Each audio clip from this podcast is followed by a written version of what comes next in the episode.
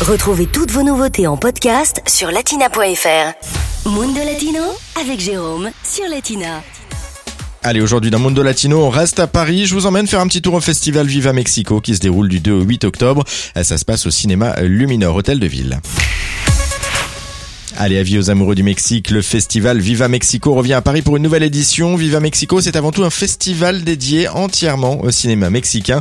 Les explications de Barbara Carole, directrice du festival. Nous proposons pendant une semaine au public français et parisien de découvrir une sélection de le plus représentatif du cinéma mexicain qui a été produit dans l'année. Donc euh, nous construisons une programmation en sélection de documentaires, fiction et des animations pour justement que le public puisse aller voir un cinéma qui découvrirait pas dans des salles françaises. Et côté film, il y en a vraiment pour tous les goûts et tous les âges. Six fictions, cinq documentaires et un film d'animation ont été sélectionnés. Les films d'animation, par exemple, qu'on programme autant pour les tout petits comme c'est ouvert au public, c'est euh, l'animation faite autour de la fête des morts. C'est un magnifique film. Sinon, côté fiction, nous avons un, un film très touchant qui s'appelle Qui est normal, lui c'est Thomas, que ça parle d'un frère et une sœur dont lui il est autiste. Nous avons aussi des films documentaires qui parlent de la situation actuelle, par exemple de la persécution des journalistes et l'assassinat des journalistes, comme euh, En es-tu par la vérité, ou bien Coup de feu, que pareil, ça parle de la situation actuelle avec euh, les narcos.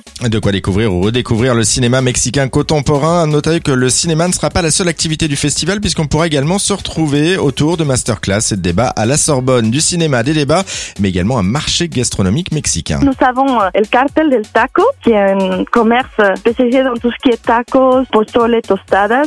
C'est une sorte de soupe chaude aux graines du maïs avec des voilà des, épices à l'intérieur. Et puis du coup tostadas, voilà, ça c'est aussi c'est lié à la tortilla un peu dure avec euh, différentes euh, comment dire, euh, enfin soit la viande ou du poisson dessus. Il y aura aussi un côté sucré, donc avec la maison Tiramisu qui vont proposer des desserts comme euh, le gâteau de tres leches qu'on connaît ou de flan ou chocoflan, voilà. Le programme complet est à retrouver sur le site de latina.fr. Le festival partira ensuite en province jusqu'à début décembre. Latina Podcast, le meilleur de Latina en podcast sur latina.fr.